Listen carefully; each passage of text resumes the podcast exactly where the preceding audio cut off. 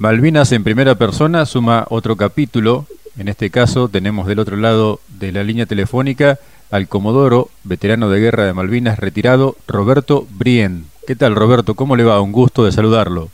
Igualmente Fernando, el gusto es mío y saludo a través tuyo y a toda tu audiencia.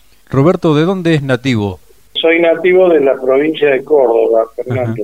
Nací en un pueblo, hoy ciudad, que está ubicada al sur de Córdoba y se llama Huinca Renaco. Ajá, sí, es muy conocido. Está casi en el límite con la Pampa. Así es. ¿Había algún antecedente familiar en las Fuerzas Armadas, Roberto, que lo tentó a incorporarse? No, la verdad es que no tenía ningún antecedente familiar y no hubo nada familiar que me atrajera, ¿no? Que me indujera a esto. Tuve sí un hermano de mi padre que cuando yo era muy chico me inculcó el cariño por los aviones, eso sí. ¿Y cuándo se le despertó o qué fue lo que le hizo que se despertara el interés por ingresar a la fuerza? Como te dije, desde bastante chico, debo haber tenido siete u ocho años de edad, empezaron a gustarme los aviones. En aquella época aquí en Córdoba la industria aeronáutica era pujante, estaba no era DINFIA, era una fábrica militar de aviones y todo lo que la rodeaba, y se hacían unas exposiciones anuales, se hacían en el centro de la ciudad de Córdoba y se ponían en, exhibición todos los aviones que en aquella época se fabricaban aquí en, Córdoba. Claro. Y bueno, a medida que fue pasando el tiempo, yo iba al colegio y a la tarde me pasaba horas en la terraza de la casa de mis padres viendo sobrevolar el cielo de Córdoba a, aviones de la Escuela de Aviación Militar. Y bueno, se fue formando, yo no puedo decir que haya sido vocación, sino ganas, ganas de, ser piloto y después se dio la circunstancia que pude ingresar a la Escuela de Aviación. Y la decisión, definitivamente, eh, ¿a qué edad llegó? ¿Cuándo se produce el ingreso a la Escuela de Aviación Militar? Mira, la decisión de intentar ingresar en la Fuerza Aérea se produjo entre los años 60 y 61. Yo todavía iba al colegio secundario. Y conocí a un muchacho que se alojaba cerca de la casa de mi padre, que era cadete. Mm y empecé a pensar en que sería una buena posibilidad. Le comenté eso a mi padre, yo ingresaba a tercer año del comercial y mi padre me apoyó desde un primer momento. Y bueno, hablamos mucho en aquella época y él me decía que yo tenía que esforzarme mucho en ese año lectivo, que fue en el año 61, para no llevarme ninguna asignatura pendiente porque si no no iba a poder rendir el examen de ingreso. Claro. Bueno, ese año realmente me esmeré y además mi padre me ayudó mandándome a, una academia para prepararme para rendir el examen de ingreso a la escuela de aviación, cosa que ocurrió a principios del año 1962, enero del 62. Bien. En ese momento se presentaban, eran candidatos a cadetes muchos, nosotros fuimos a rendir aproximadamente 1200 mm. y quedamos listos para ingresar cerca de 400 y yo tuve la suerte de estar entre esos 400. Exactamente, no me acuerdo el orden de mérito que saqué, no fueron los primeros seguro, pero tampoco eran los últimos. Entonces, bueno, me defendí e ingresé. Está bien. Un número importante, igual 400 aspirantes. Sí, sí, en aquella época se presentaban mucha gente, la Fuerza Aérea era muy pujante, hacía muy buenas campañas publicitarias. Mm. Y además había muchos aviones, uno los veía volar. Y claro. era muy lindo. Yo ingresé en la escuela, el ingreso se produjo el 16 de enero de 1962. Ajá. ¿Y fue muy exigente la capacitación en esos cuatro años? Uy, ni te cuento. Ajá. Sí, era, era muy exigente, muy distinto a la actualidad. Y además yo venía de una escuela comercial, fue el único año, creo, el único año que autorizaron el ingreso con tercer año del comercial cumplido. Sí. Entonces mi conocimiento sobre todo en la ciencia dura era escaso, cosa que me llevó a esforzarme mucho. Por otro lado, yo tenía suerte de que en, en ese colegio, un colegio de maristas, al cual yo iba, me habían inculcado mucho en las ciencias sociales, historia y todo esto, Sí. y eso me ayudó mucho. Y además me ayudó el hecho de que mis padres tuvieron el tino, buen tino, de enviarme a estudiar inglés. Ajá. Entonces, el inglés ese año, 1962, fue el primer año que fue una materia de promoción, es decir, era importante y yo tuve muchísima suerte en eso. Así que había materias que realmente las dejaba un poco de lado para dedicarme a las matemáticas, ¿no? Claro. Por otro lado, yo era único hijo, Ajá. No voy a decir que mal acostumbrado, mal enseñado, no, por el contrario, pero bueno, acostumbrado a que en casa me atendían muy bien y Mm. cuando ingresé a la escuela en calidad de pupilo fue muy duro al principio y además la educación militar era estricta, era muy dura. Ujú. Pero bueno, posiblemente por tener recién cumplido los 16 años y el interés y deseo de llegar alguna vez a pilotear un avión me llevó a que hiciera esfuerzos y bueno, fui superando las metas que me ponían en la escuela y pude completar los cuatro años sin ningún tipo de problema. Para los que desconocemos cómo es la modalidad de la Escuela de Aviación Militar, cumplidos esos cuatro años, ¿el egresado está en condiciones de pilotar un avión?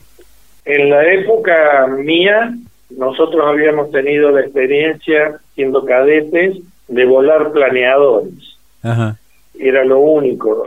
Los aviones los veíamos de lejos, sentíamos los ruidos Sí. y alguna vez, sobre todo en cuarto año, los instructores que teníamos, que eran pilotos, nos llevaban a volar. Ajá. Pero no, el curso de aviador militar en, en aquella época se hacía de oficial, de alférez. Claro, sería un posgrado, una cosa así. Sí, era el primer grado de oficial Sí, sí. y era un- como una especialización, así Claro. como se hacía el curso de aviador militar, se hacía el curso de artillería antiaérea, Claro, de fotografía, había Claro. diferentes especialidades. claro. En el caso de los guardiamarinas, cuando egresan de la escuela naval, el viaje de la fragata Libertad, digamos, es una materia más, una última instancia previa al egreso. Para los alféreces, ¿hay algo así también, o había en ese entonces algo así en la Fuerza Aérea?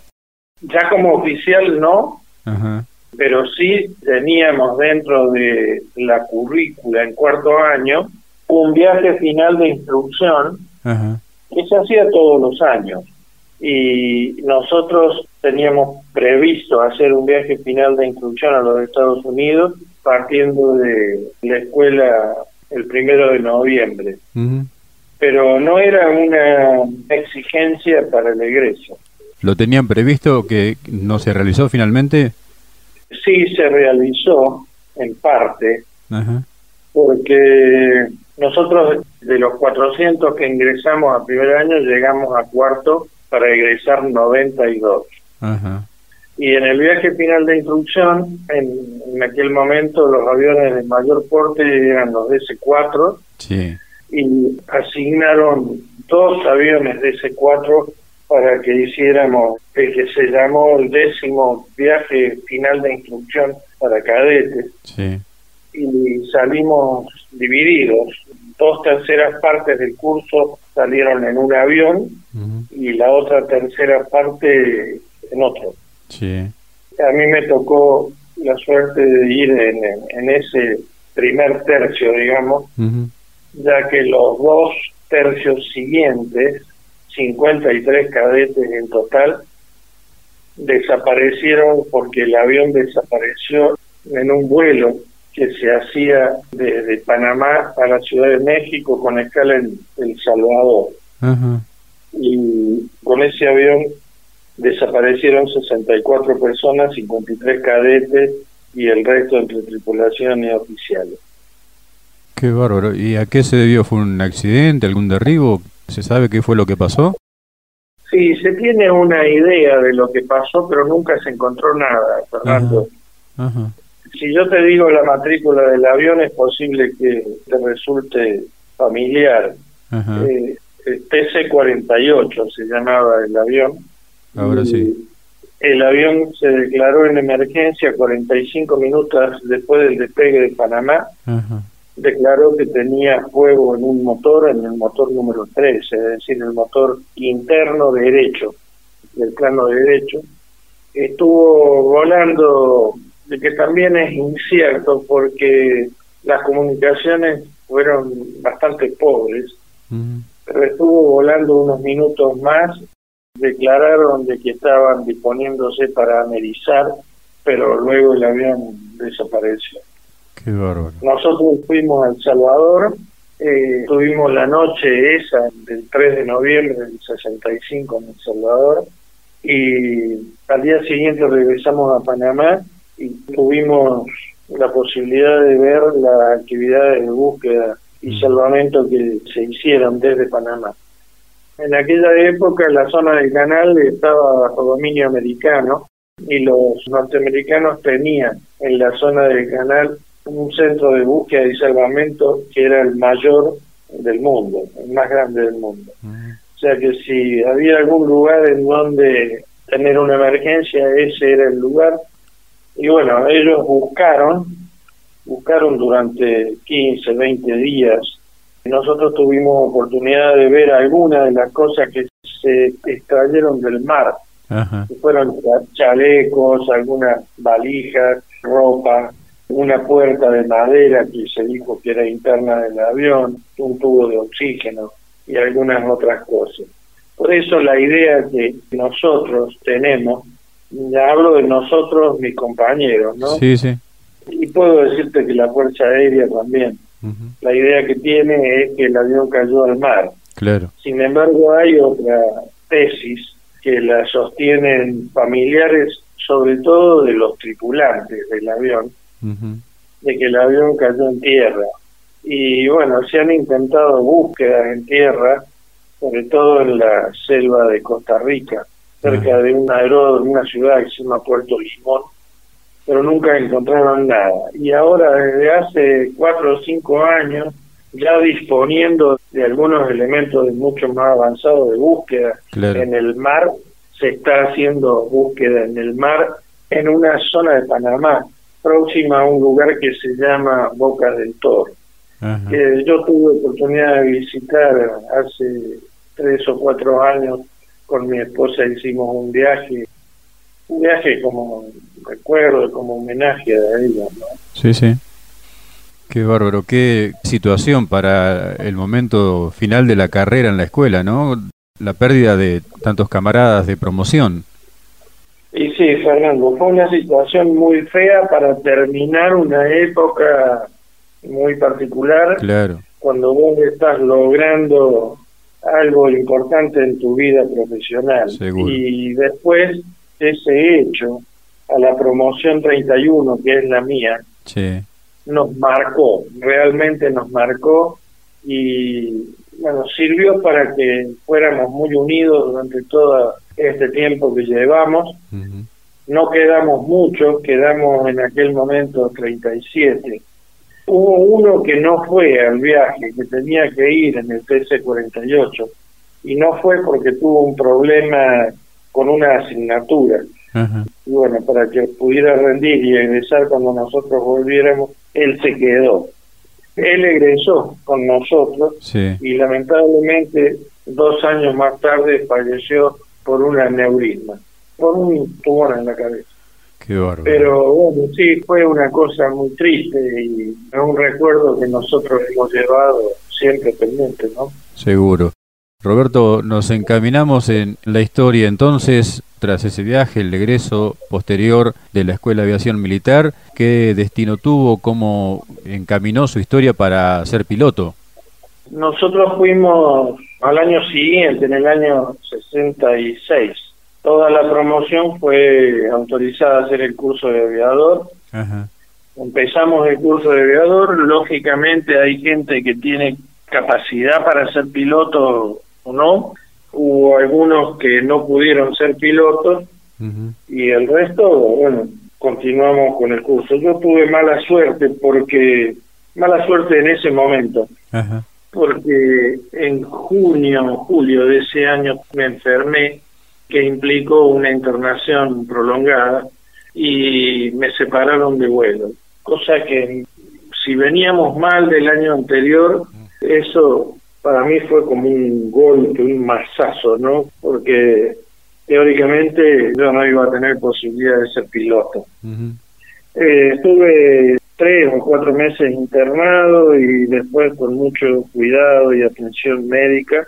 A fin del año 66, cuando mis compañeros terminaron el curso, yo recibí la noticia muy, muy alegre de que se me permitía volver a hacer el curso de aviador al año siguiente con la promoción siguiente a la mía. Bien. Y a partir de ese momento, y esto te lo confieso, la situación de tristeza y todo eso cambió mucho porque yo ya volaba solo cuando me separaron de vuelo. Ya volábamos Morán Saunier, que era un avión de reacción, era importante. Sí. Y claro, cuando empecé el curso de aviador con la segunda promoción, con la otra promoción, la diferencia era muy grande porque el instructor que me tocó no tenía que enseñarme a volar, cosa que el cuerpo muy bueno. Claro. Yo prácticamente había terminado el curso teórico, ya lo tenía aprobado, y bueno, al hacerlo de nuevo me benefició mucho, saqué todos los premios ese año, menos el de breve de oro, que eso lo tiene uno por promoción y mi promoción ya lo tenía. Y bueno, al ser primero del curso, eso me dio la posibilidad a fin de año de poder elegir el destino, siendo ya aviador militar. ¿Y cuál fue la elección de destino? Mi elección sí. fue Comodoro Rivadavia. ¿Por qué? Porque yo hacía varios años que estaba de novio con mi actual esposa y allí había vivienda. Y mi instructor de vuelo, en el momento en que me preguntaron a dónde quería ir, se opuso a eso y me dijo, tiene que ir a Mendoza, porque el año que viene se va a implementar en Mendoza un curso. Era la primera vez que se hacía un curso de casa, de piloto de casa. Sí. Y bueno, me mandaron a Mendoza, y soy de la promoción que inauguró el curso de estandarización para aviones de combate, el CEPAC o CB2. Eh, tuve un año en, en Mendoza como alumno, que fue un año realmente muy lindo, porque siendo alumno tuvimos oportunidad de volar muchísimo, ahí se habían unificado todos los Moranza Unir que tenía la Fuerza Aérea, que eran como 40. Y nosotros éramos 30 alumnos, o sea que prácticamente teníamos un avión para cada uno. Fue un año muy lindo, en lo personal, porque me casé y nos fuimos a vivir a, Mendoza, una hermosa ciudad, y en lo profesional, porque fue el inicio de una actividad realmente muy buena. Volé mucho ese año, volé como 450 horas de avión a reacción, que es una barbaridad impensable hoy en día. En cuanto a prestaciones, ¿cómo era ese avión respecto de los, por ahí, para los demás acá más conocidos como el A4 y demás? Bueno, tenemos que pensar que en aquella época no estaban los A4. Claro. Estaban los Gloster. Ah, sí. Y estaban los Sabre, los F-86 eran bastante más recientes. El Morán Saunier se utilizaba para entrenamiento. Era un avioncito bastante más elemental era biturbina, bimotor, Ajá. Pero el- aquí se lo había adaptado bien y se podía hacer tiro, bombardeo y navegación. Era un avioncito que andaba muy bien, era muy, muy seguro. Bien. Y bueno, para las funciones que cumplía para eso era muy bien. Claro. Estuvo muchos años como avión de la escuela de casa hasta que fueron reemplazados por los Pampas. Claro. Después de ese paso por Mendoza, entonces, ¿cómo siguió su historia en la fuerza, Roberto? Bueno, esto estamos hablando del año 68, fines Sí. del 68, ya se hablaba de que venían los A4B. Ajá. Yo tuve dos instructores en el curso de casa.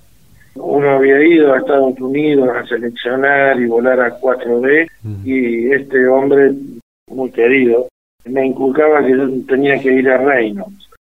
Y en realidad seguía primando en mí otra cosa, o sea, no era porque no quisiera ir a Reynolds, sino porque era bastante complicado porque no había vivienda y había que ir a vivir a San Luis y viajar todos los días a Villa Mercedes.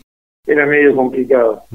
Y pedí quedarme en Sabre y un grupo grande de la primera promoción de casa pasamos a volar Sabre, un avión excepcional, Ujú. excepcional para la época, y bueno, volé dos años en el grupo 1 de casa. Bien. O sea que mis años mozos fueron de cazador.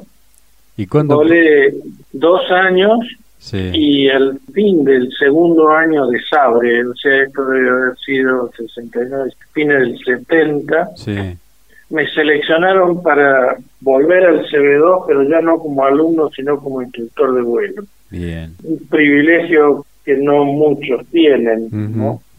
Así que volví al CB2, fui dos años instructor de vuelo, un honor realmente porque tuve de alumnos y pasaron durante esos dos años por el grupo pilotos que hoy son muy reconocidos por haber sido los jefes de cuadrilla de los aviones de caza que cometieron en Malvinas. ¿no? Ah, muy bien. Qué orgullo, ¿no? Y sí, alumno directo mío fue un chico que se llamaba García, que volaba 4C, que fue derribado. Y de esa época, bueno, Palaver, Ah, Mir González, un número grande de pilotos. Es un honor, realmente un honor muy grande. Sumar sus enseñanzas para que se le coloquen las alitas en el pecho, ¿no? Y sí, yo colaboré Claro. porque éramos 10 o 12 instructores de Claro. clase y todos teníamos el mismo objetivo, ¿no? ¿Y cuándo se produce el cambio de casa a transporte?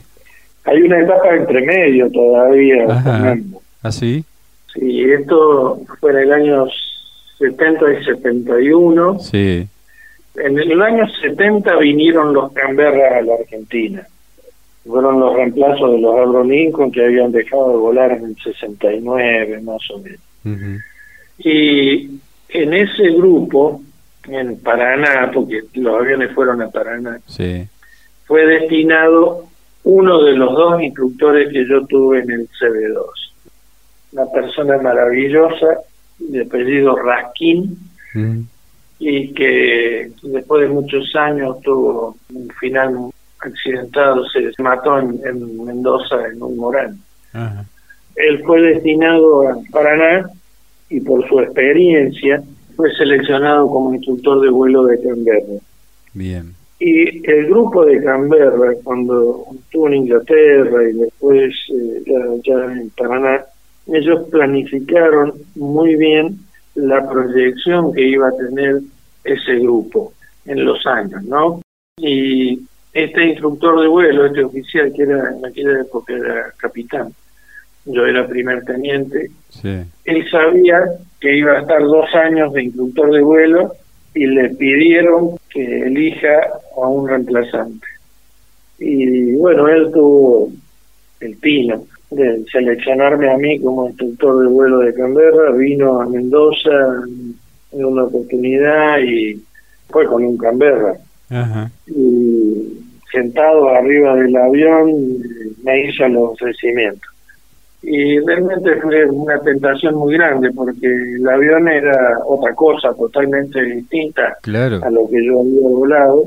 Por empezar era más grande, tenía dos turbinas bastante poderosas y tenía unos adelantos tecnológicos para la época bastante importantes. Sí, sí. Y bueno, fui destinado a Paraná y estuve seis años, de los cuales cuatro fui instructor de vuelo de Canberra. Qué bárbaro. Y allí también tuve el privilegio de ser instructor de vuelo de muchos de los pilotos de Canberra que también estuvieron en Malvinas. Claro. Pastrán, Freijo, Arnau, Facio, Nogueira, Bredeston, Baigorri. Todos ellos pasaron por mis manos. Qué bárbaro. Siendo todavía un oficial muy joven, cuánta experiencia y cuánto reconocimiento, si cabe la palabra, para su trayectoria, ¿no? Sí, la verdad es que sí. Yo tuve la suerte de, de volar mucho. Tenía mucha experiencia. Yo fui a, a Paraná de primer teniente viejo, ya cuarto año. Pero había sido instructor de vuelo, tenía más de 4.000 horas de reactor. Era una suerte tuve yo de que se me diera eso, ¿no? Y en Paraná volé cinco años y medio en Canberra llegué a cumplir como 800 horas acumular 800 horas de Canberra pero como en la brigada había otro tipo de aviones no digo que nos obligaran pero nos permitían volar otro tipo de aeronaves Ajá. y yo durante esos seis años volé DC-3 C-47 Douglas Sí. y que también sumé un montón de horas. Bueno, eran épocas en que se volaba mucho, ¿no? Fue un privilegio llegar al grado de capitán, que es el mejor grado, la mejor jerarquía de oficial. Porque uno en la unidad tiene el mando de una escuadrilla o de una compañía, ya tiene peso. Claro. Y bueno, tuve muchísima suerte, la verdad que debo reconocer. Después de eso, en el año 79, Sí. yo sabía, porque lo sabíamos todos, tenía que irme a Buenos Aires a hacer el curso en la Escuela Superior de Guerra, Claro. porque era un- una exigencia para poder ascender a, a oficial jefe, a Sí, mayor. sí. Sí, claro. Así que prácticamente ahí se me terminaba mi época de vuelo, por lo menos por un tiempo. Así que en ese año 79 hice la escuela de guerra, el primer curso, y a mitad del 80, o sea, los primeros seis meses de 1980 hice el curso de Estado Mayor, el segundo curso, y ya quedé destinado en el Comando de Operaciones Aéreas. Bien. ¿Qué pasó después? Sí. Y ahí nos vamos acercando al del transporte. Sí. El segundo semestre del 80 yo estaba en el comando de operaciones y la verdad mi ilusión era ser jefe de cuadrón de Canberra. Ajá. Pero a fines del 80 me seleccionaron junto con cuatro oficiales más para hacer un curso en España Ajá. de una especialidad que la Fuerza Aérea no la tenía, que era la lucha antisubmarina. Y nos mandaron a volar Orión, Ajá. el Electra. Y estuvimos seis meses en España, y alcancé a volar 100 horas de Electra, no como piloto, sino, bueno, iba sentado a la derecha, pero era para ver cómo eran los procedimientos y todo esto. Y al regreso, regresamos en julio del 81 más o menos, por una situación totalmente fortuita, porque yo a Palomar no quería ir a volar, porque quería irme de Buenos Aires. Un día el jefe de grupo de la primera brigada aérea me llamó, me convocó para dar una conferencia sobre lo que habíamos hecho en España. Cosa rara porque habíamos ido cinco y los otros cuatro oficiales volaban en Palomar. Bueno, pero él, me convocó a mí, yo di la conferencia y después de la charla me invitó a ir a su despacho y me preguntó por qué no volaba en Palomar y en realidad Palomar tenía cinco escuadrones, un escuadrón que volaba Guaraní, un escuadrón que volaba Fokker F-27, el otro F-28, C-130 y después Boeing. Y Palomar tenía una tradición que para poder volar aviones de los últimos, de los más grandes, había que hacer toda la escala. Y la verdad que no me atraía eso, yo en Guaraní había volado, también había sido instructor de vuelo. Claro. Y yo quería volverme al interior, la verdad. Bueno, y este buen señor me preguntó qué me gustaría volar en Palomar y la verdad es que fue una pregunta que pensé que era una broma.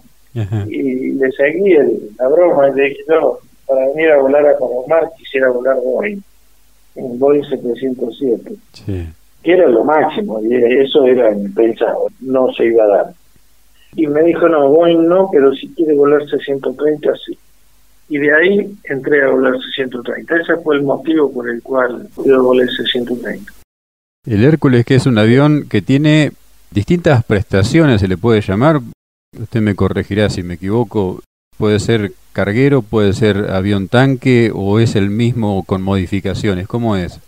Nosotros tenemos tres versiones de C-130 actualmente. En aquella época estaban los C-130H, que eran cargueros. Sí. Teníamos, me parece que eran 10. Después vinieron los KC-130, que son los reabastecedores. Ajá si bien uno lo ve de afuera, tienen muy, muy poca diferencia. Tienen colgado de los planos unos artefactos que son donde van las mangueras de reabastecimiento que son similares a los tanques externos que el H lo tiene. Y después, durante la guerra, se compró un L100, que es la versión civil de C-130. Pero nada que ver. O sea que el H es prácticamente un avión de carga. Sí pero también puede llevar paracaidistas, 68 paracaidistas, y puede llevar también personal en asientos de paracaidistas que no son muy cómodos, y después es un avión sanitario también porque lleva camilla y todas esas cosas. Y el KC externamente es parecido, pero internamente tiene en el fuselaje un tanque de combustible bastante grande, si no estoy confundido, de 36 mil litros, que es kitipón, o sea que el avión puede ser utilizado como carguero, pero una de las funciones principales es de reabastecimiento de combustible. Bien. ¿Y ese avión se reabastece en base, se le cargan esos tanques para que después de ahí se pueda hacer el reabastecimiento a los otros aviones? ¿Es así? Sí, el KC tiene para uso propio tanques de combustible igual que el H. Bien. Pero tiene una conexión interna con el tanque que va en la bodega de carga. Y el avión puede utilizar todo ese combustible, lo que le da una autonomía muy grande. Claro. Y también puede transferir el combustible, no solo del tanque que va en el fuselaje, sí sino los tanques que están en las salas. O sea que también puede avanzar bastante combustible. Claro, de ahí la gran prestación que tiene de volar mucho en espera para después transferir, ¿no? Sí, claro. sí. De cualquier manera, eh, en situaciones normales no hay mucho problema, pero durante la guerra se dieron situaciones de tener que ir a buscar aviones que venían perdiendo combustible porque tenían orificios en los tanques y fueron conectados y los dos aviones llegaron en emergencia por poco combustible. Claro, sí, el caso de Delepiane, por ejemplo. El caso de Delepiane. Roberto, volvemos a la historia el 2 de abril. ¿Dónde lo encuentra? ¿Cómo se entera de la Operación Rosario o si se enteró antes? Yo estaba destinado en el Comando de Operaciones Aéreas. Ajá no sabíamos de Malvinas y nos enteramos como la gran mayoría de los argentinos por la radio y la televisión. Yo la verdad tenía mucha experiencia en vuelo, pero tenía muy poca experiencia en el avión. Entonces, mi cabecita me llevó a pensar que yo no iba a ser convocado para volar C-130 en el caso de una necesidad. Entonces, preveyendo de que algo iba a pasar que iba a haber despliegue y esas cosas, yo fui a, verlo a, mi jefe, a mi superior, y le pedí que hiciera los trámites para que yo fuera a volar Canberra, que tenía mucha experiencia. Y este hombre me dijo, bueno, que, que sí, que estaba bien, pero que íbamos a esperar todavía un poco más. Y la espera no duró mucho porque el día 6 de abril me convocaron y fui trasladado al sur, integrado en una tripulación de C-130. Directamente a Hércules. Directamente a Hércules. ¿Y cómo empieza la movilización de los Hércules? Sabemos que el TC-68 fue el primero en llegar, que llevó el grupo de operaciones especiales, el que le tocó a usted como destino. ¿Cuándo empieza a realizar los vuelos continente Malvinas? Sí, no nos asignaron a un avión determinado. Eh, el 2 de abril se utilizan cuatro Hércules en la recuperación de las islas. Sí. Y después el escuadrón se integra con su personal. ¿Por qué? Porque existía la certeza de que si había despliegue de las otras unidades, los C-130 iban a tener que movilizar toda esa carga. Claro. Entonces centralizaron todo en Comodoro Rivadavia, mandaron, no sé, dos o tres Hércules más, y de allá se iba a empezar a manejar la cosa. Pero ocurrió que cuando se decide que las tropas se quedaran en, Malvinas, se decide que toda la logística sea transportada vía marítima. Sí. Pero la Armada decide que eso no es conveniente por la presencia de submarinos nucleares en el sur. Sí. Entonces, ¿qué es lo que se conformó? Se conformó el Comando Aéreo Estratégico y a través de ese comando se empezó a transportar gente en aviones, no en Hércules, sino en, cualquier otro tipo de avión, había F-28, F-27, aviones de aerolínea, aviones de Austral. Sí. Y los C-130 hicieron la parte de la carga, del traslado de la carga. Y todo eso conformó lo que se llamó un puente aéreo bastante importante.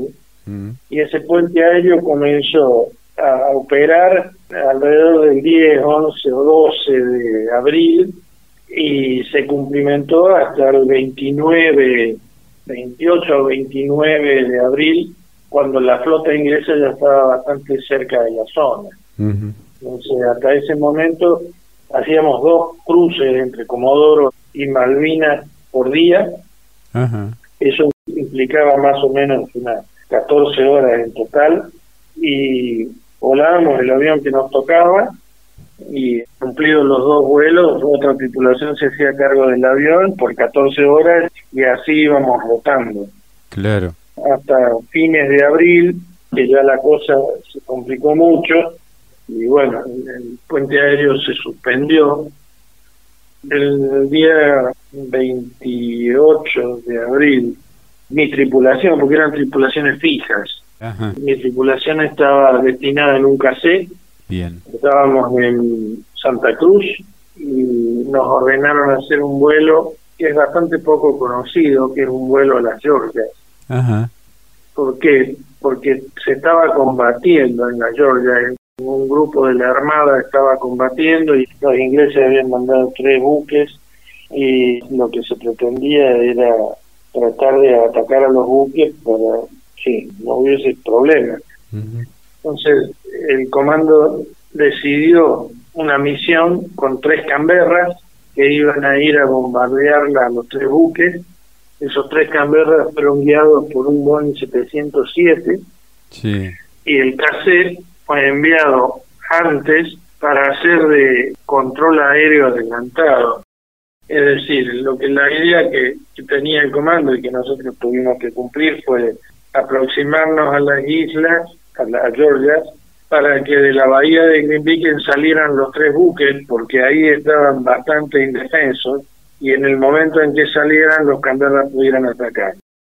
¿Qué es lo que pasó? Uno de los Canberras tuvo problemas y se volvió, quedaron dos, estuvieron muy próximos, pero antes de que se decidiera el ataque, la guarnición de Greenvik en Argentina se rindió y se suspendió la misión. Si se hubiese cumplido esa misión, el día del bautismo de fuego de la Fuerza Aérea no sería el primero de mayo, claro. sino que hubiese sido el 29 de abril. Claro. Las misiones desde el continente a las islas, usted me decía que era con tripulación fija. ¿Cómo era el, el derrotero, digamos? ¿Había variación en altura? ¿Cómo volaban? ¿Antes del primero de mayo o después del primero de mayo? Claro, están las dos etapas. Cuénteme las dos. Antes del primero de mayo, bueno, había corredores en donde se asignaban alturas. Ajá. La ruta era directa, Comodoro Puerto Argentino. Sí y uno durante el día podía ver los aviones que iban y venían, en el vuelo se podía ver. A partir del primero de mayo la cosa cambió porque, claro, la flota estaba muy cerca y, y eso era extremadamente peligroso. Claro. Entonces, ¿qué se hizo? Se planificaron seis rutas y a partir del día me parece que fue el, primer vuelo fue el 3 de mayo o 6 de mayo, no me acuerdo.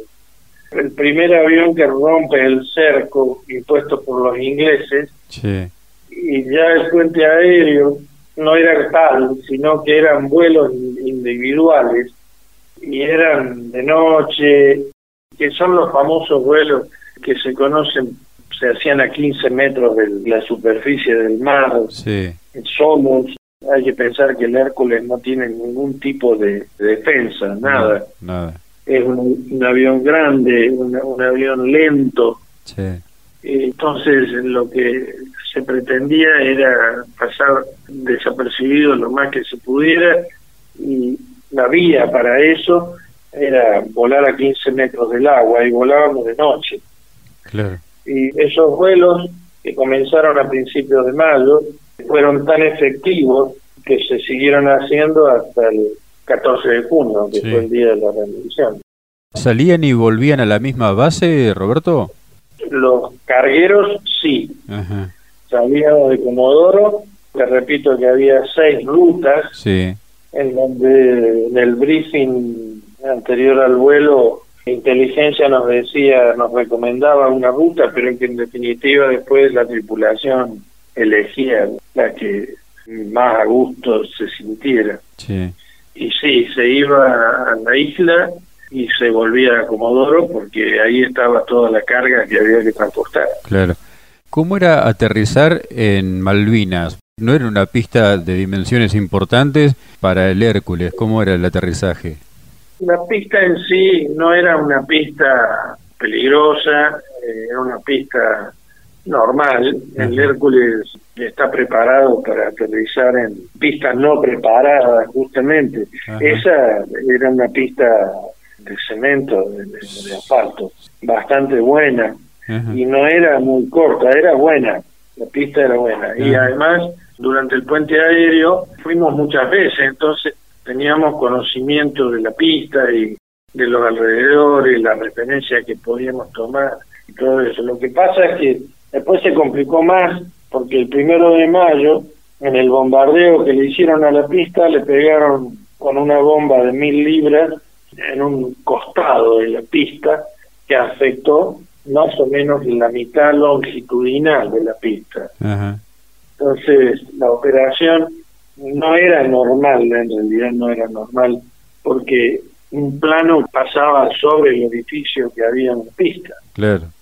Y después la gente que estaba en Malvinas, la gente que operaba el aeropuerto y todo esto, simularon dos impactos más en la otra zona de la pista, que para los ingleses, cuando sacaban fotografías, le hacían pensar que la pista estaba inoperativa. Y nosotros operábamos sobre esa zona.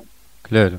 El tema del aterrizaje no era el problema, el tema era ir y volver. Claro. ¿Por qué? Porque eran tres horas o dos horas y pico metido en, una situación de estrés bastante importante, volando muy bajo y sabiendo de que podíamos encontrarnos con buques. ¿Les pasó de encontrarse con algún buque volando bajo? Mi tripulación en sí, una noche vimos un, buque, pasamos prácticamente encima del buque, no lo pudimos identificar, no sabemos qué fue, pensamos que era un buque avanzado inglés de estos de piquete y que tienen que haber estado muy distendidos porque eran como las 3 de la mañana y nosotros los prácticamente los saltamos. O sea, mm. si nosotros nos asustamos mucho, me imagino, aquellos que estaban descansando en el buque también se tienen que haber asustado bastante. Me, me imagino. Roberto, misiones que recuerde especialmente que le haya tocado dentro de tantas que realizó desde el continente a las islas, algo que haya llevado como carga especial. Yo hice varios vuelos de carga y varios vuelos de abastecimiento. Y hay dos, una y una, sí. que son buenas para comentarla. O sea, mi tripulación tuvo la tarea de llevar todo el equipo que los oficiales de la Armada armaron con los misiles superficie-superficie que sacaron de las fragatas y, y los montaron sobre un acoplado y después lo lanzaron desde Puerto Argentino. Sí. Mi tripulación fue designada, o le tocó, porque estábamos de turno, hacer el vuelo de traslado, el primer y segundo vuelo de traslado. Te digo por qué. Porque fuimos en el primero y prácticamente estábamos para aterrizar y nos hicieron volver porque había bombardeo naval y no se podía aterrizar en la pista. Y eso implicó un segundo vuelo al día siguiente, sí, me parece que así. Y eso era lo que más nos preocupaba a las tripulaciones de Hércules, porque éramos 14 tripulaciones. Sí. Y había una lista que estaba en, el centro de operaciones, en donde estaban las 14 tripulaciones. Y la tripulación que estaba arriba de la lista era la que estaba designada para hacer el siguiente vuelo. Si esa tripulación iba y aterrizaba en Malvinas, cumplía la tarea y volvía, automáticamente pasaba a la cola de esa lista. Bien. Pero si no podía ir o no podía aterrizar por algún motivo, es decir, que no cumplía la tarea, no por voluntad propia, sino por cualquier circunstancia que ocurriera, como en el caso nuestro, al regresar quedaba esa tripulación en el puesto número uno, cosa que nos pasó y tuvimos que volver a ir. Prácticamente sin descanso. Sí, porque el bombardeo no era constante, iban y bombardeaban dos o tres horas, después se iban. Sí, sí. Y entonces uno tenía que aprovechar ese momento. No me acuerdo cuánto tiempo después volvimos a salir, pero sí me acuerdo del sufrimiento que fue tener que, porque lo más peligroso era la ida y la vuelta. Claro. Una vez que ya estaba aterrizado, bueno, ya está. Y en el KC sí. tuve la suerte de que mi tripulación estuviera de turno el 30 de mayo cuando se hizo el ataque al Invencible, es decir, que yo ah. fui en uno de los dos reabastecedores. Qué situación particular de la historia, ¿no? Sí, esa es una misión realmente interesante, fue una misión muy interesante y la verdad que me gustaría, antes de irme de este mundo, que alguien me comentara qué es lo que pasó realmente. Yo tengo una idea y la defiendo firmemente, ¿no? Yo creo que al Invencible se le pegó, se lo atacó y se lo adherió, pero los ingleses no reconocen ni la misión ni los efectos. Claro. Yo creo que fue una misión muy bien planificada. Sí. Es reconocida incluso, no por los ingleses, pero por otras fuerzas, sí. como una misión no suicida, pero sí una misión muy arriesgada y muy bien pensada porque el ataque se produce de una dirección que nadie lo esperaba. Claro. Y realizando el ataque en conjunto, las dos fuerzas, tanto la Armada como la Fuerza Aérea, que también fue algo que fue muy reconocido oportunamente, ¿no? Sí, en realidad la operación con la Armada en forma conjunta se produjo desde el principio después del primero de mayo, cuando se empiezan a producir los ataques y la Armada afecta los A4Q y los Sí. Sí, en todos los casos la Fuerza Aérea le brindó combustible, claro. ya que ya teníamos la experiencia de haber eh, reabastecido a él. Lo que ocurre es que acá fue una cosa muy especial, nosotros prácticamente no sabíamos quiénes eran los que fueron, lo supimos después, Sí. a, a los marinos los conocí dos años más tarde. De los cuatro de Fuerza Aérea sí, porque si bien eran más modernos que yo, nos conocíamos, ¿no? Claro. Qué misión tremenda. ¿eh? Como argentinos da cierto resquemor que los británicos no la reconozcan, imagino, como integrante de la fuerza y como integrante de la misión todavía, ¿no? Eh, sí, hay que pensar que los ingleses son actores de todas las guerras del mundo Claro. y saben cómo actuar, son expertos en inteligencia, expertos en ocultar las cosas y todo esto. ¿no? Sí.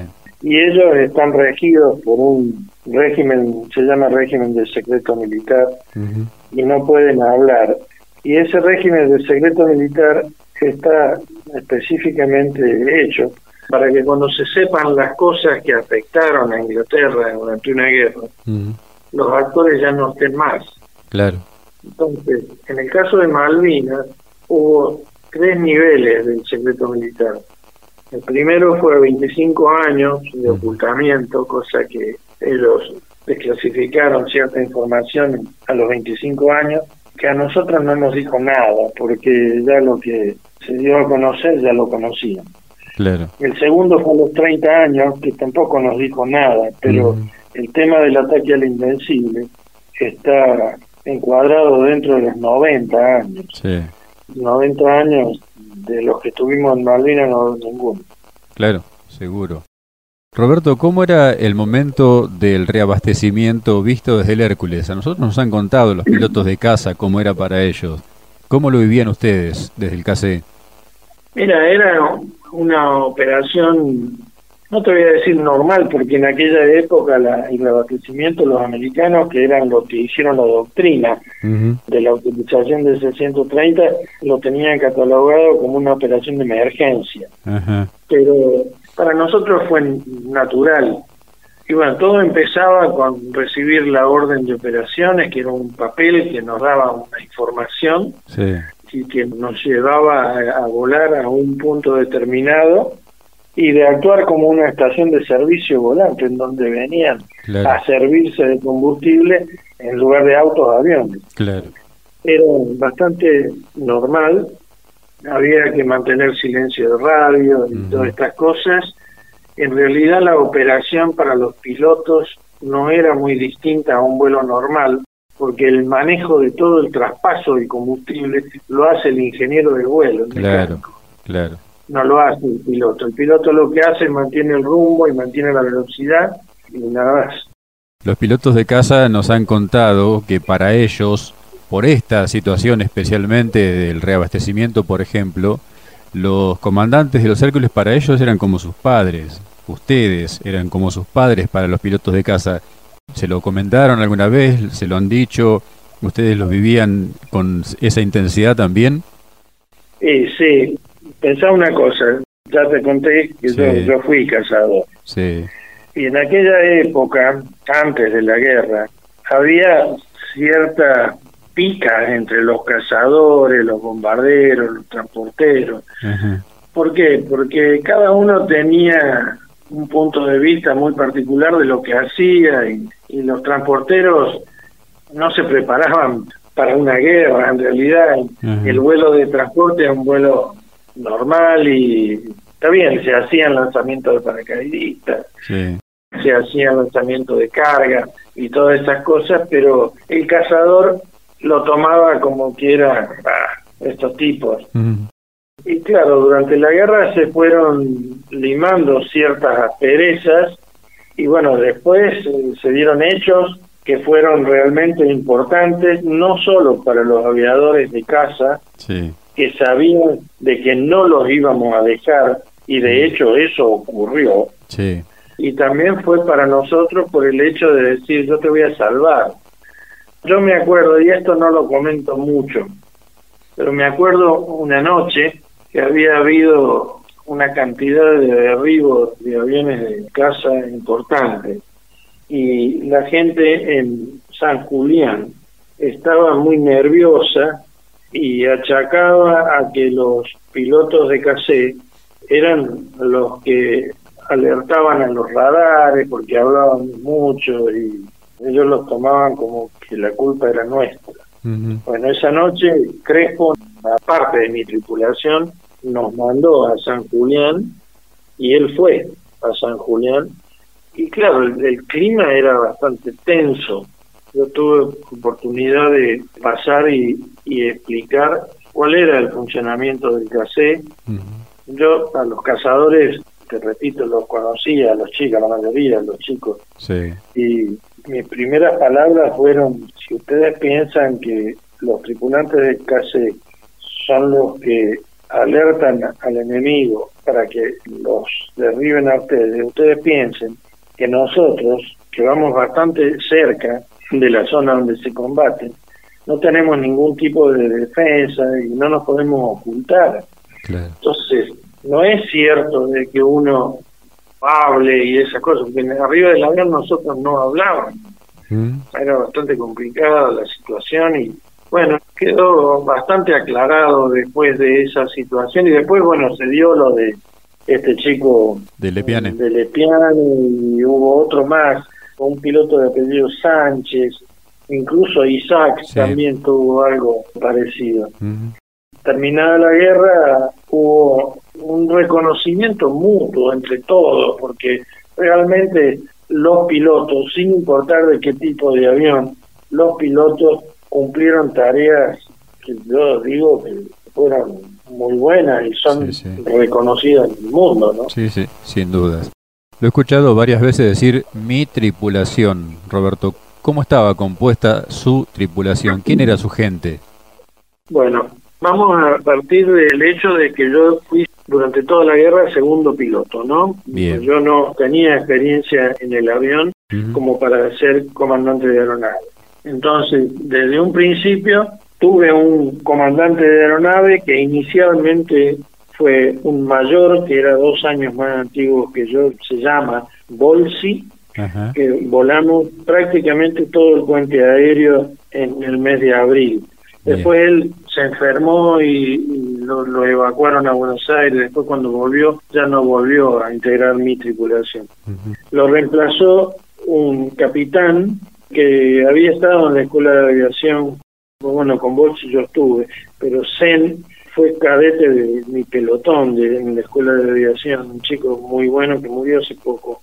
Y el tercer comandante que tuve y que fue con quien volé casi toda la guerra a partir del primero de mayo es el vicecomodoro Noé, o era, ahora es brigadier mayor. Yo fui segundo piloto toda la guerra, yo no, no cambié de tripulación. El navegador inicial y durante toda la guerra fue Vilmesis. Tuvimos dos mecánicos, un mecánico era un suboficial mayor Cufré, un suboficial auxiliar Golier y dos auxiliares de carga, que en realidad fueron tres los que tuvimos, Sosa y Lastra inicialmente, y después Lastra por un problema, no sé, un problema operativo, me parece que fue él fue cambiado de tripulación y fue a la tripulación que fue derribada. O sea que el Lastra empezó a volar con nosotros y después murió. Y vino a reemplazarlo un suboficial que se llamaba Marmoni. Y cuando volábamos KC venía un observador que eran para rescates que iban rotando. Había cuatro o cinco. Y también en los vuelos de carga a Malvinas venían un médico y un enfermero, porque siempre en el regreso traíamos heridos. Claro. La descarga en Malvinas, ¿fue siempre en pista o hubo en algún momento donde se hizo la descarga, digamos, que se arrojó desde el aire? En Puerto Argentino siempre fue en la pista. Sí. Se aterrizaba, cuando el avión perdía velocidad se abría la compuerta de atrás. Sí y los auxiliares de carga empujaban los palets que caían sobre la pista y la gente de tierra los retiraba. Bien. Hubo sí dos misiones de lanzamiento que se hicieron sobre la otra isla porque había un regimiento de ejército que había quedado aislado y no tenía logística, no tenía comida y se hicieron dos vuelos en donde se lanzaron, me parece que fueron 10 toneladas de carga cada uno, algo así. ¿Y hubo un Hércules que estuvo en versión bombardero? Sí, sí. En esa situación que el ingenio argentino sale a relucir, bueno, para hacer interdicción marítima, sobre todo los barcos que llevaban logística, que iban solos, no había aviones que tuvieran el alcance como para ir y interceptarlos. Entonces se armó un C-130, el Tango Charlie 68. Se le puso una mira de Bucará y se le puso unos contenedores de bomba en la sala en lugar de los tanques. Y sí, se utilizó. Fue una tripulación sola y muy especialmente designada. Bueno, ellos eligieron cumplir con esa tarea voluntariamente hicieron en la tarea del bombardeo. ¿Y cumplieron la misión? ¿Arrojaron las bombas? Sí, cumplieron una o dos misiones. Fundamentalmente hay una que la compartieron con aviones Canberra y hundieron un petrolero que circunstancialmente se llamaba Hércules. Hércules contra Hércules. Sí. tenía bandera liberiana, pero le llevaba combustible a la flota. El 14 de junio, ¿cómo les llega a ustedes? ¿Dónde estaban? ¿Estaban por salir en vuelo? ¿Estaban en base en el continente?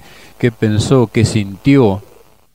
Estaba en el continente, estaba en, ya debo haber estado en Comodoro, no me acuerdo específicamente, ¿no? Pero ya lo veíamos venir a eso, de que iba a haber un cese del fuego, una rendición y todo esto. Y la verdad, fue un alivio muy grande, sobre todo por la gente que estaba en la isla, ¿no? Claro. Y como oficial de la Fuerza Aérea, ¿qué pasó por su mente? Eh, nada, fue un alivio. Sentimos un alivio muy grande porque la Fuerza Aérea perdió 35 pilotos. No cuento los aviones, perdió los pilotos. En total perdió 55 personas. Sí. Y es muy triste, era, fue muy triste durante la guerra un día ver a un piloto y al otro día no verlo más y pensar en la familia, pensar en que no volvía. pero es muy triste. La guerra es muy dura y por más que uno se prepare para eso, nunca está lo suficientemente preparado para la guerra. Hablando de la familia, ¿cuándo fue su vuelta a casa y cómo fue el reencuentro con la familia? Bueno, yo tuve oportunidad durante la guerra de ir volver dos veces a casa, dos o tres días. La primera nos tomó haciendo una mudanza de un departamento a otro, ya que esos tres días estuve ocupado. La segunda vez que volví, que fue en junio, los primeros días de junio, me indignó porque al llegar a Buenos Aires estaban todas las luces prendidas, en aquella época había el Ital Park que estaba funcionando a pleno y además se estaba jugando el mundial eh, de fútbol. Y yo me acuerdo que mis hijos me pidieron que lo llevara al cine. Y estaban dando en esa época en, varios cines de Buenos Aires estaban dando una película muy linda la película es muy buena se llama Carroza de Fuego que es la resaltación de la voluntad de un inglés mm. en deporte, pero, lo mismo, me, indignó, me volví antes de. Mm. Nosotros, la gente de Hércules no volvió de inmediato a, Buenos Aires porque nos quedamos volando para trasladar todo lo que se había llevado en los despliegues claro. en el repliegue, o sea que nos quedamos como un mes más volando en el sur. Mm. Pero después, bueno, cuando llegué a casa me encontré, yo estaba casado, tenía tres hijos, de entre 14 años la mayor y 10 años o 9 años la menor. En casa me recibieron con mucha alegría y nadie me habló de Malvinas, nadie me preguntó. Esto es un trabajo que hizo mi mujer de que no me preguntaran nada y, esas cosas. La verdad que yo cuando volví de, Malvinas no quise hablar mucho. Ese año 82 después seguimos volando mucho. Hércules tenía vuelos programados de Europa, a Estados Unidos, a Marambio y volábamos mucho. Después también me mandaron un mes a Brasil en un intercambio, o sea que tuve poco tiempo en casa. Seguí volando en el año 82 y en el año 83, eh, en julio del 83, yo hice un vuelo a, Medio Oriente y en ese vuelo me enteré que la Fuerza Aérea me designaba como observador militar en la zona de Medio Oriente, así que en julio dejé de volar, empezamos a prepararnos porque la comisión era por dos años y con toda la familia. Claro. Así que pasó rápidamente y todo muy desapercibido y, la cabeza ocupada en otras cosas, así que de Malvinas se habló poco en casa. Cuando volvimos de Medio Oriente, que volvimos prácticamente al comienzo del 86, ya en la Argentina se hablaba poco de Malvinas, así que pasó, no, no sufrí tanto como otros, ¿no? Sí, sí. De cualquier manera, ninguno de nosotros fue preparado para sobrellevar un estrés postraumático. Quienes estuvimos más o menos preparados lo supimos sobrellevar y aquellos que no la pasaron muy mal. Sí, claro. Yo me retiré en el año 94 y no se hablaba mucho de Malvinas y bueno, después tuve la suerte en el 95, ya retirado, me contrató Naciones Unidas como funcionario especialista en aviación y me fui, estuve 11 años en el exterior. Mm, muy bien. Y de Malvinas, durante gran parte de ese tiempo no, no hablé yo a pesar de que yo volví en el año 2005. En el 2000, estando destinado en una misión en el Congo, en el ex Congo Vega, tuve oportunidad de conocer a tres oficiales ingleses que habían estado en Malvinas. Dos del ejército, dos coroneles del ejército, en forma separada, ¿no? Tenían un cargo bastante alto dentro de las tropas yo era civil, yo estaba como civil. Y un día, por un problema de, aviación, tuve oportunidad de conocer a uno. Fue una situación bastante tensa porque él pretendía pasar sobre la autoridad que yo tenía de jefe de todos los medios de aviación. Y en una reunión en público, él hizo mención a que la administración civil de la misión se oponía a que ellos cumplieran su tarea y no nos conocíamos, él tampoco me conocía a mí. Yo era el único civil que estaba en esa reunión y el, hombre, yo notaba que estaba nervioso y en un momento determinado paró su charla y vino, se paró frente a mí y me dice, ¿usted quién es? Y yo le dije, bueno, mire, antes que nada, yo soy el coronel fulano de tal de la Fuerza Aérea Argentina, soy veterano de la Guerra de Malvinas y soy el responsable de la aviación con quien usted tiene un problema y estoy acá para ayudarlo a solucionar ese problema. Muy, respetuoso y, él tampoco me faltó respeto, mucho menos, pero en el hombre se quedó serio, estábamos los dos parados, y una fila de sillas entre medio. Y yo dije, bueno, acá, si este hombre se enoja, vamos a terminar mal. Y se cuadró me saludó militarmente y me dijo, mi coronel, yo también estuve en Malvinas y sé que vamos a solucionar los problemas. Así que le agradezco que esté acá. Después, bueno, los problemas se solucionaron. Mm. Él fue reemplazado por otro oficial del ejército que también había estado en Malvinas y pidieron venir a mi oficina y charlar y La verdad es que fue una cosa bastante, bastante agradable. Y al poco tiempo yo vivía en la misma casa con un peruano que le gustaba mucho hablar de la guerra de Malvinas y de noche después de la cena nos quedábamos mucho hablando y un día me dijo yo conozco a un piloto de C-130 que estuvo en Malvinas. Y bueno, ¿quién es? Porque yo lo conozco. Y me dijo, no, vos no lo conocés. Le digo, pero ¿cómo no lo voy a conocer si, éramos 14 tripulaciones, a tres oficiales por tripulación, no, éramos muchos? No, me dice, lo que pasa es que era inglés, es inglés. Y me picó el, bichito, le pregunté dónde estaba, me dijo que estaba en la ex Yugoslavia, él estaba a cargo del aeropuerto, y bueno, todavía estaba en actividad en la RAF. Y me dije, bueno, algún día me gustaría conocerlo. Y me dijo, bueno, algún día lo conocerá. Y al poco tiempo, un día vino y me dijo, mi amigo inglés pidió el retiro de la RAF, va a entrar en Naciones Unidas en el área de aviación mm. y viene destinado al Congo. O sea, fue un, balde así de, agua fría, una sorpresa muy grande, porque yo era jefe de aviación y venía a trabajar conmigo. Sí, sí. Bueno, lo ubiqué en Nueva York y estuvimos hablando por teléfono, hablamos varias veces y le ofrecí que mientras él se acomodara en el Congo, viviera en mi casa. Y bueno, estuvo 45 días en mi casa y hablábamos muchísimo. Mis preguntas fueron siempre que había pasado con el Invencible.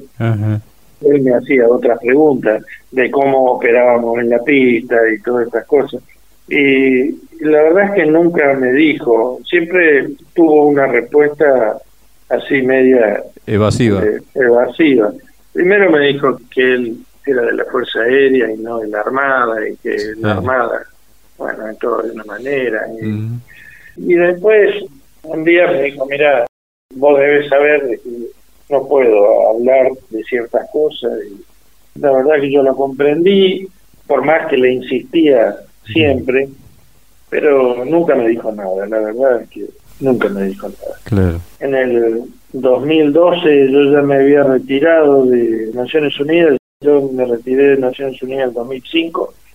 Él del Congo se fue a Sudán y cuando se retiró de Naciones Unidas un día me llamó por teléfono y me dijo quiero ir a visitarte a la Argentina. Y vino. Él había estado destinado dos veces en Malvinas después de la guerra y vino a Córdoba estuvo acá en mi casa una semana tenemos muy buena relación, hemos hablado muchísimo, muchísimo. Yo lo llevé a la Escuela de Aviación Militar, pedí las autorizaciones correspondientes, ¿no? Sí. Y fue muy bien tratado y él habló muy bien de la Fuerza Aérea. Y bueno, un día antes de irse me dijo que del Invencible no quería hablar más, pero que él no iba a decir ni que sí ni que no, pero que prefería que siguiésemos manteniendo la amistad y esas cosas. Claro. Y esa cosa comprensible. Y hace tres años yo fui a Inglaterra con mi esposa y estuvimos una semana en su casa. Y tenemos muy buena, muy buena llegada, muy, muy buena amistad. Es un muy buen profesional, una excelentísima persona. ¿Cómo es el nombre? Se llama Christopher O'Brien. Acá en, Córdoba, cuando él estuvo, dimos una conferencia en conjunto y nos invitaron a un programa de radio. Y la persona que nos hizo la entrevista dijo una cosa muy cierta. Dice, que extraña coincidencia tienen ustedes. Los dos son militares, los dos son aviadores, los dos volaron C-130 los dos estuvieron en Malvinas y usted se llama O'Brien y el señor se llama Brian. Mm. El origen de mi apellido es francés, pero el origen es irlandés, en realidad. Y él es descendiente de irlandeses. No quiero decir que seamos parientes, pero tenemos tal vez la misma rama de origen, ¿no? Claro. Claro, alguna deformación de apellido en el camino por ahí. Sí, sí.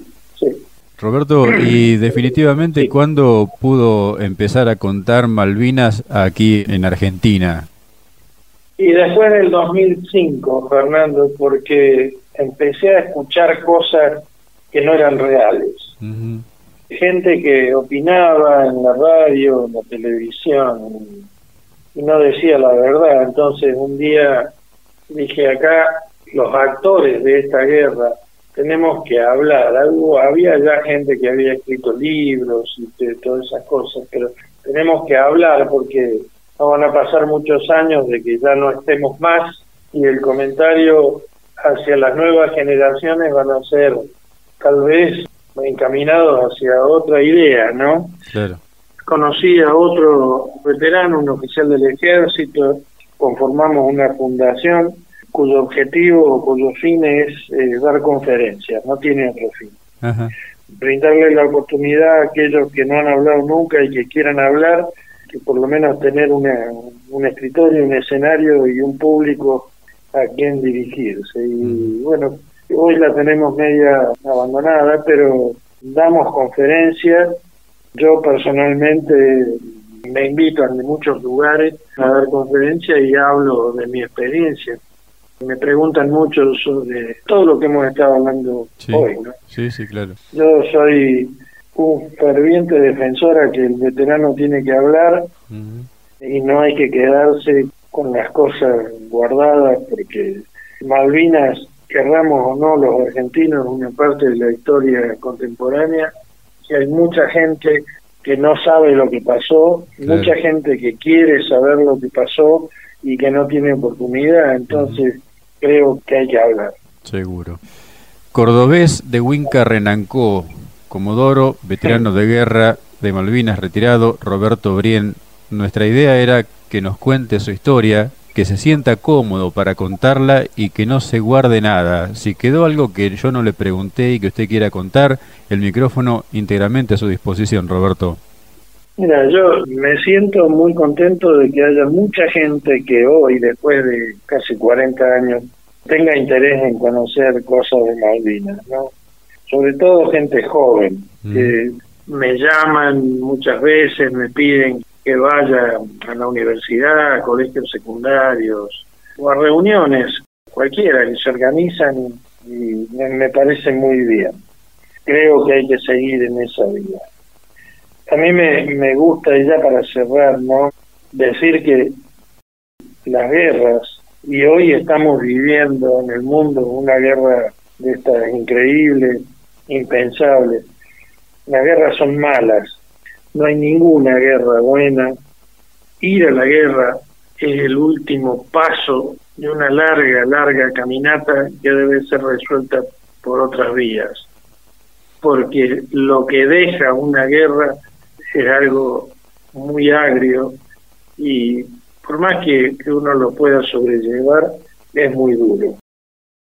A mí la guerra personalmente me dejó el conocimiento de que yo estaba bien preparado mental y profesionalmente y siempre lo digo y lo reconozco en público, le reconozco a mis instructores, a mis profesores lo que hicieron conmigo en la época de cadetes y después en la época de oficiales también.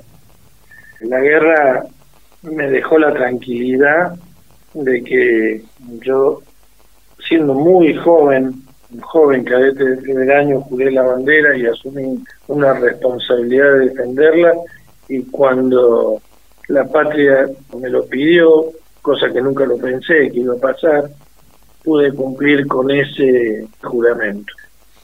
Yo creo que uno tiene que ser coherente con eso y cuando asume una responsabilidad debe cumplirla. Que a veces, sobre todo el militar que se prepara para una guerra, se queja de que no tiene los recursos, que no tiene los medios.